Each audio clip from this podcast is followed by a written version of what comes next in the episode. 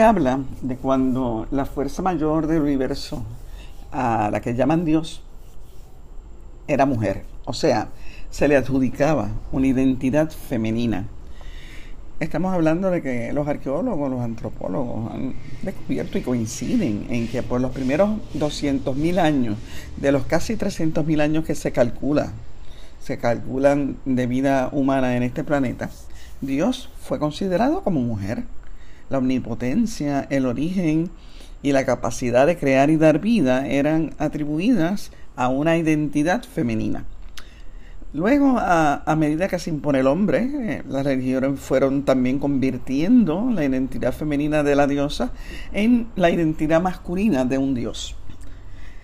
En estos días, la discusión sobre las terapias de conversión y la rabia con que ciertas religiones las defiende, me puse a sobre el tema y sobre la conversión de la diosa en el dios.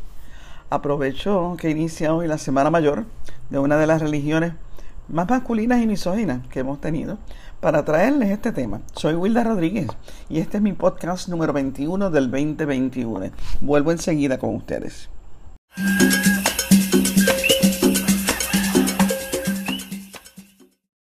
Bueno, pues aquí estamos. Miren, yo, yo no quiero que ustedes crean que yo tomo el tema de Dios o, de la diosa a la ligera. No, no es así, todo lo contrario. Quienes me conocen íntimamente saben que de no ser periodista, habría estudiado teología, sí, teología. Y no en cualquier lugar. Miren, yo viví obsesionada muchísimos años con el recinto, el Colegio de Teología, la Escuela de Teología de Columbia University en Nueva York. El, el, el edificio está en, la 120 entre Claremont y Broadway, allí mismo en Nueva York, en Manhattan. Y yo vivía, eh, yo hasta llegué a colarme como oyente en una que otra clase cuando pasaba temporadas largas en, eh, en lo que considero, todavía lo considero mi segunda ciudad. Y me reunía, es más, me reunía con estudiantes de teología a beber cerveza y hablar, pues eso, mierda teológica de un bar que he hecho mucho de menos. El West End en la 114 y Broadway, mucho que lo he hecho de menos. Era un sitio maravilloso. Teología no es religión, es una disciplina más bien en el mismo plano de la filosofía que estudia el razonamiento, cómo se razona a Dios. Estudia las religiones, desde, desde cómo, desde eso, desde cómo conciben a Dios. Y eso a mí siempre me ha fascinado, aún no siendo religiosa, que muchos de ustedes saben ya que no lo soy, de hecho soy antirreligiosa. Yo no soy atea, aunque hay quienes me acusarían de serlo, o me acusan muchos de serlo. Lo que sí soy es profundamente antirreligiosa. Eh, me encantan los ritos de todas las religiones, me encanta entenderlas, me encanta eh, saber cómo piensa, pero solo folclóricamente realmente las religiones yo las considero mecanismos de control y de antilibertad eh, que fomentan, fundan, se fundan en el miedo y lo fomentan. Así que yo no soy atea porque yo creo que, que, somos la creación de una inteligencia superior que creó y puso a funcionar lo que somos. A mí lo que no me convence es que, que seamos el producto de un, de un reventón así, sin plan, sin, sin sol ni ton. Pues pan, explotó y somos esto. No, no, ese Big Bang a mí no me, no me convence. Y, tampoco creo, eh, y esto sí que no lo creo, que esa inteligencia superior nos esté velando eh, todo el tiempo eh, con una regla para darnos en las manitas, para juzgarnos. Yo no, no, no está pendiente a nosotros 24/7, no creo eso. Debe estar muy ocupada haciendo otras cosas, creando otras cosas. A nosotros pues se nos dio con qué desarrollarlo y lo logramos o nos destruimos, individual y, colectivamente. Tenemos la capacidad de, de evolucionar al ritmo que escojamos hasta alcanzar el entendimiento de esa inteligencia superior y a integrarnos a ella, a seguir creando cosas por ahí. En eso es lo que yo creo. Esa es mi libertad. Esa es mi libertad. Dicho esto, el racionamiento de lo que es Dios, sí me lo tomo, me lo tomo en serio. Y he estudiado sobre esto hasta donde he podido, siempre que puedo. Leo mucho más y estudio mucho más. Y estudiando fue que encontré lo que les cuento de cuando, cuando Dios era mujer. Y en estos días, como hemos estado hablando de las terapias de conversión, y yo me, me dije, oye, realmente pues esto hay que pensar un poco de cuando convirtieron a la diosa en Dios. Se dice que, que cuando las mujeres eh, tienen o amenazan con tener la, la preponderancia, la prominencia, el predominio en las sociedades, surge con fuerza la misoginia, la aversión, el odio, el ataque a la mujer. Y los estudiosos del tema de la diosa, convertir en el dios, asumen que eso fue precisamente lo que pasó.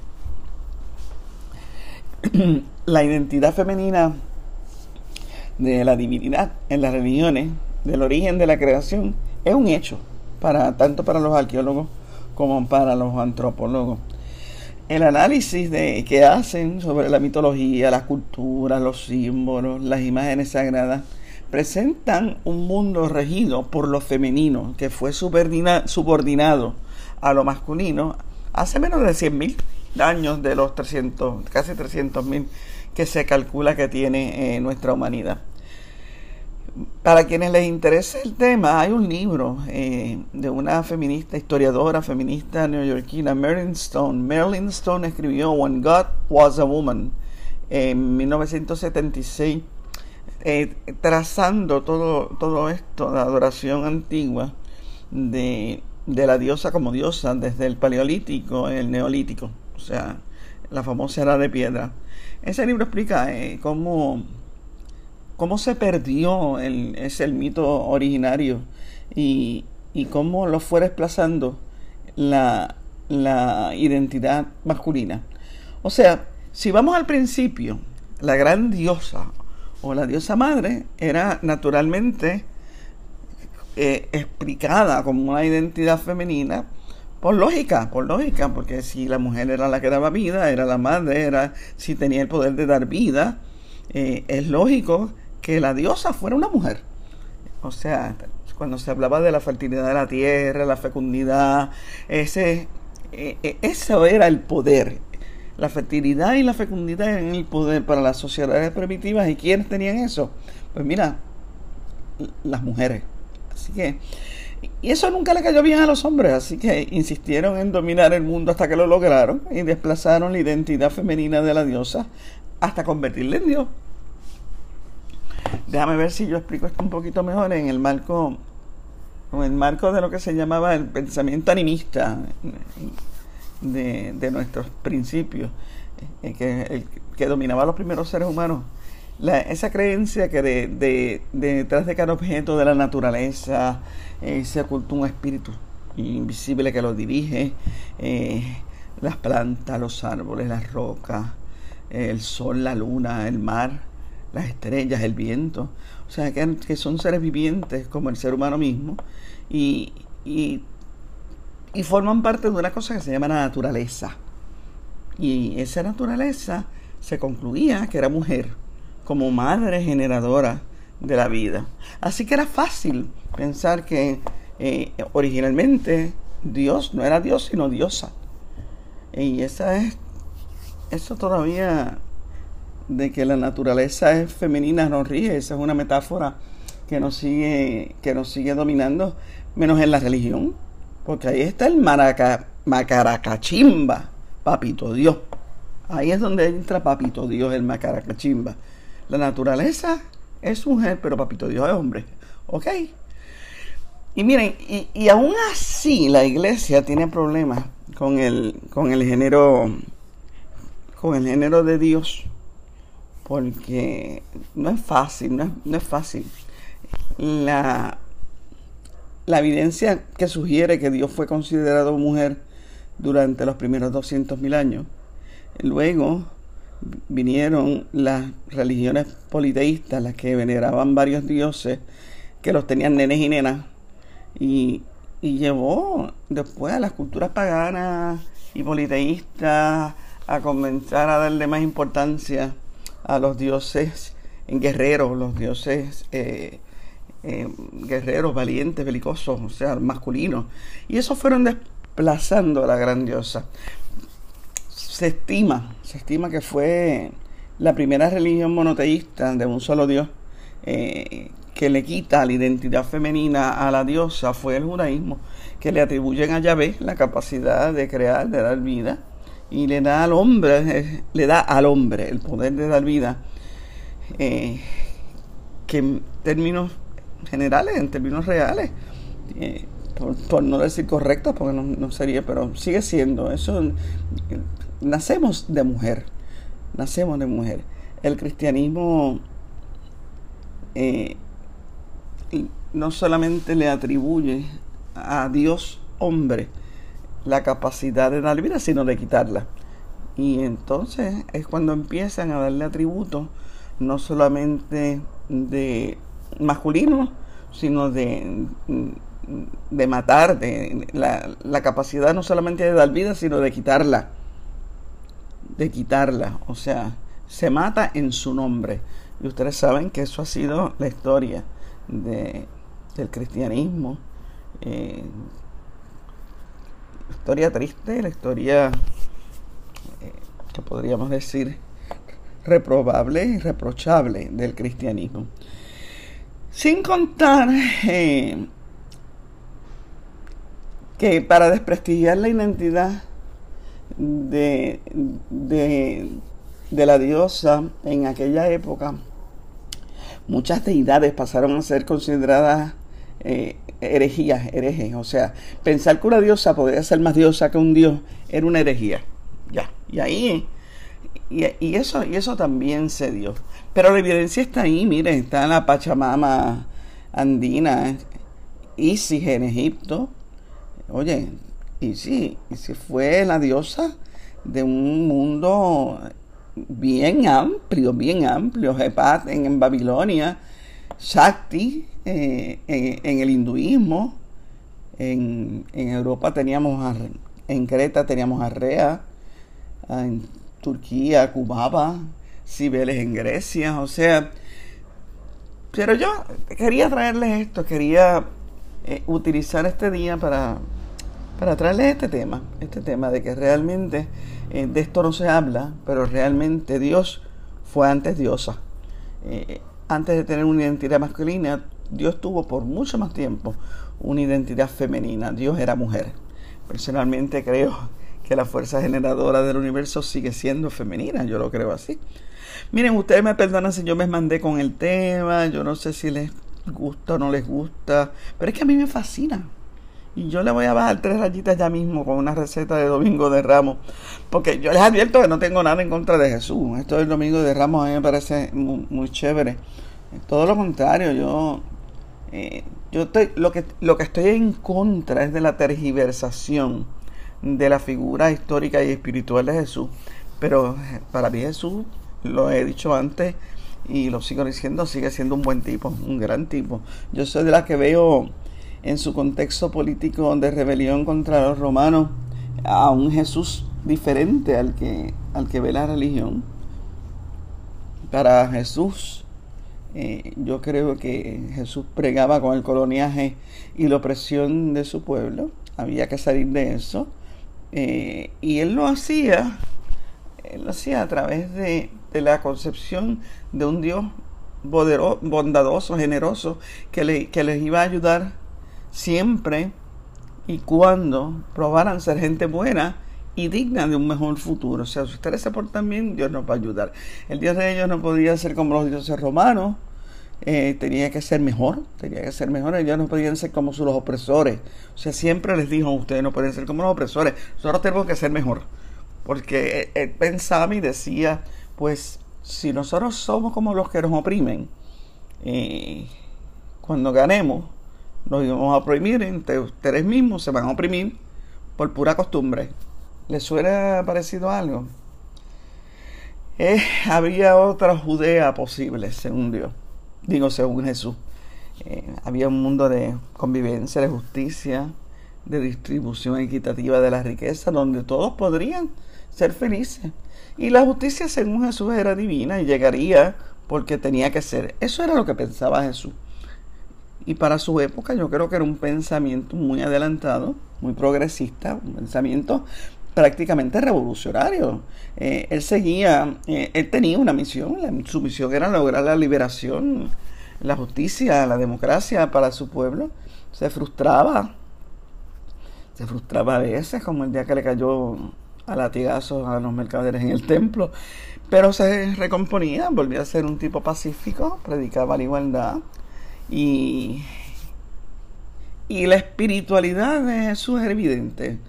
Para él, para él Dios era otra cosa, nada que ver con religiones vengativas, nada que ver con religiones crueles, nada, nada que ver con religiones que practican la tortura. Era, era otra cosa.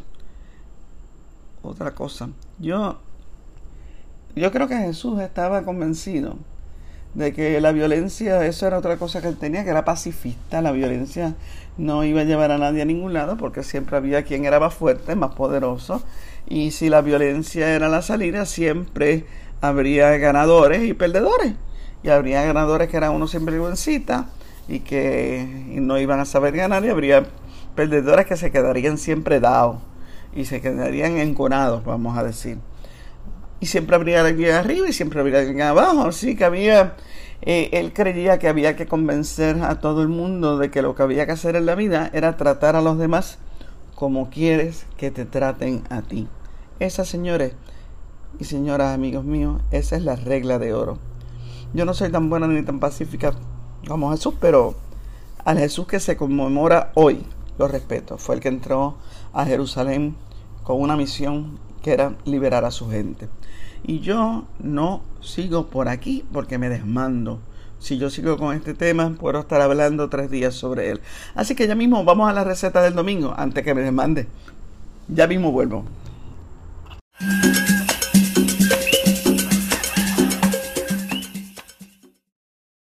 Para quienes están preguntando cómo apoyar el periodismo y el análisis independiente que hace Wilda Rodríguez, ciertamente pueden hacerlo con sus contribuciones a través de ATH Móvil o PayPal. En ATH Móvil es el 787-902-7687 y en PayPal a través de wildarod.yahoo.com. Wilda R-O-D sin la Z y todo en minúsculas. Eso por PayPal en ATH móvil por el 787-902-7687. Gracias por preguntar y por su apoyo. Ya mismo llegan los patroncitos y le contamos de ello.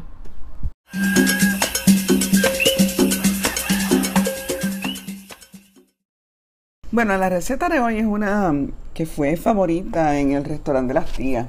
Eh, le llamaban el bacalao al cuadrado o bacalaíto sorpresa, eh, porque a, este, a esto que les voy a traer, cuando usted le hunde el tenedor, encuentra un trozo de bacalao tierno y fresco.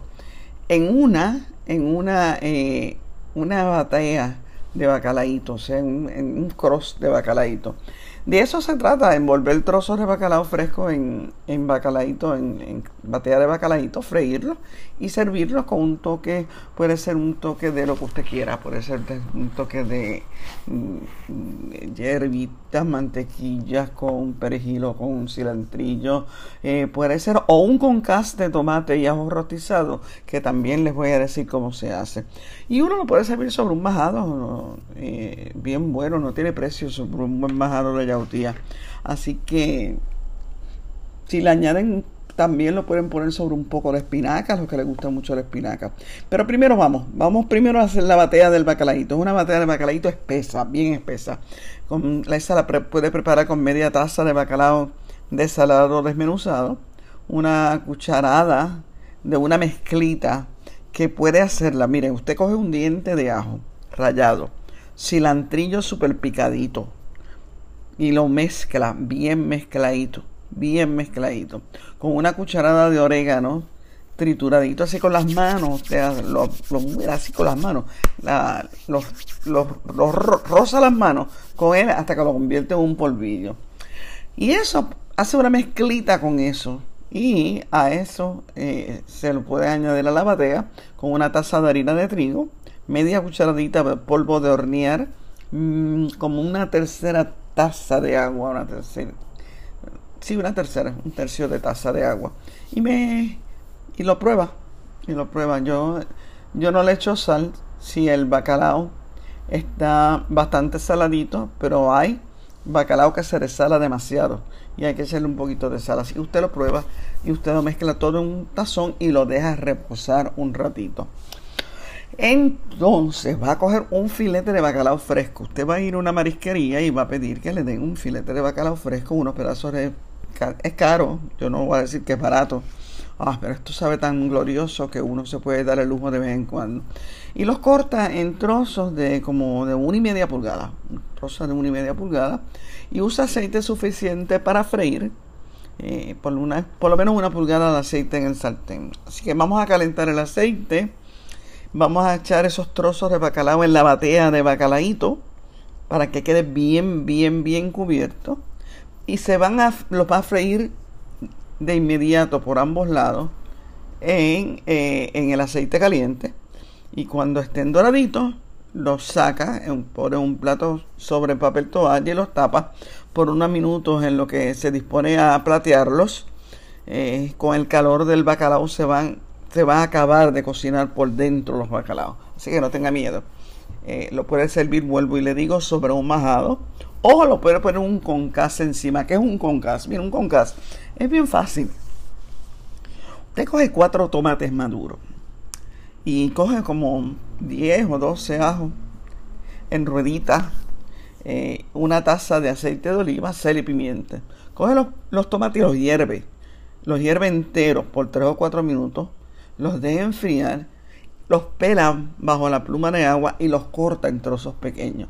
Los pone aparte, entonces en el aceite de oliva, en el aceite de oliva, va a dorar los ajos. No los queme, no los queme porque sabe a diablo si los quema, simplemente los dora y tan pronto estén doraditos le añade los tomates picados.